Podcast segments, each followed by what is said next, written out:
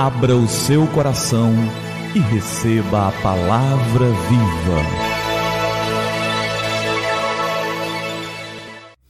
Graça e paz da parte do nosso Senhor e Salvador Jesus Cristo. Eu sou o pastor Gilberto e eu quero te entregar a palavra viva. E o nosso tema de hoje é a quarta tentação.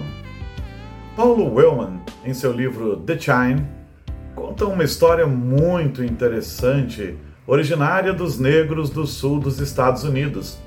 Ela se refere à quarta tentação. Todos conhecemos as três tentações de Jesus no monte, após ele ter jejuado por 40 dias, preparando-se para o seu ministério.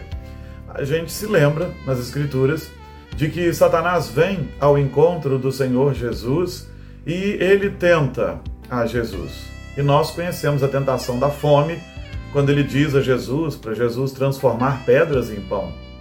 Nós nos lembramos do insultuoso desafio, quando ele coloca Jesus no alto do pináculo do templo e diz: Olha, pula daí, porque está escrito aos seus anjos, eles te sustentarão. E Jesus repele, dizendo: Na verdade, nós não podemos tentar ao Senhor Deus. E depois o ambicioso orgulho, a terceira tentação, em que Satanás oferece a Jesus todos os reinos desse mundo, dizendo: Tudo isso te darei se prostrado me adorares.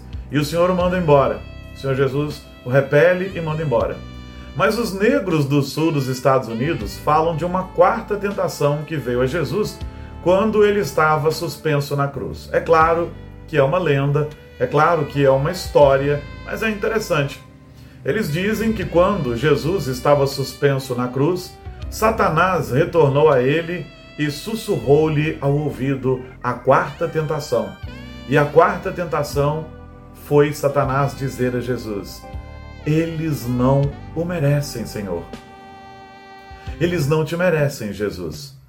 Nesta altura do drama do Calvário, o Mestre levantou a voz e clamou: Pai, perdoa-lhes, pois não sabem o que fazem. Então, imediatamente, Satanás fugiu pois Satanás sabe que os poderes das trevas jamais podem prevalecer contra a obra maravilhosa, imaculada, salvadora do Filho de Deus. A quarta tentação visava impedir que Jesus fosse à cruz.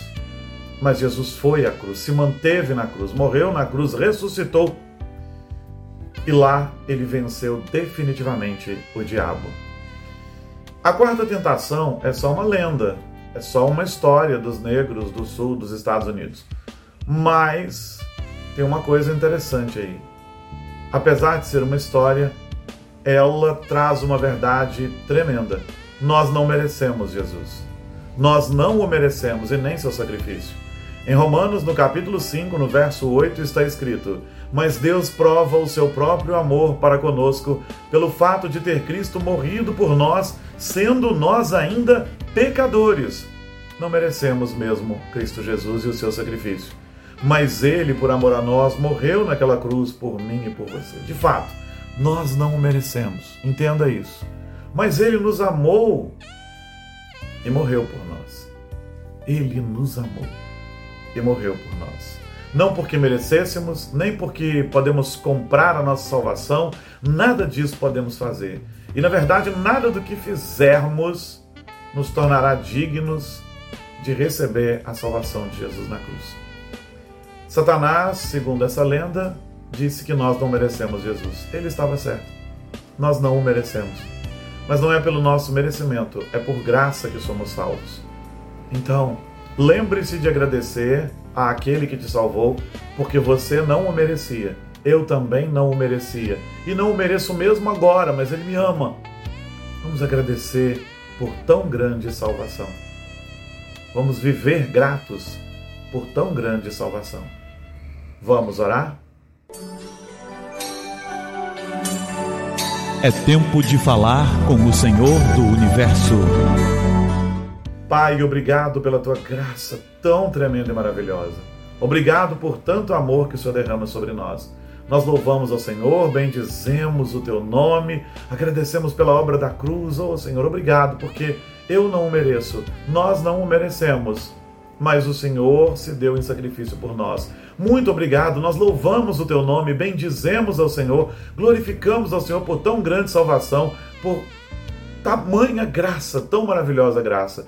Nós te louvamos, bendizemos, exaltamos, glorificamos. Nós só podemos dizer muito obrigado, Jesus. E é em teu nome que eu oro, Jesus. É em teu nome que oramos. Amém. Amém. E que a palavra viva transborde em seu coração. Que a palavra viva transborde em nossos corações.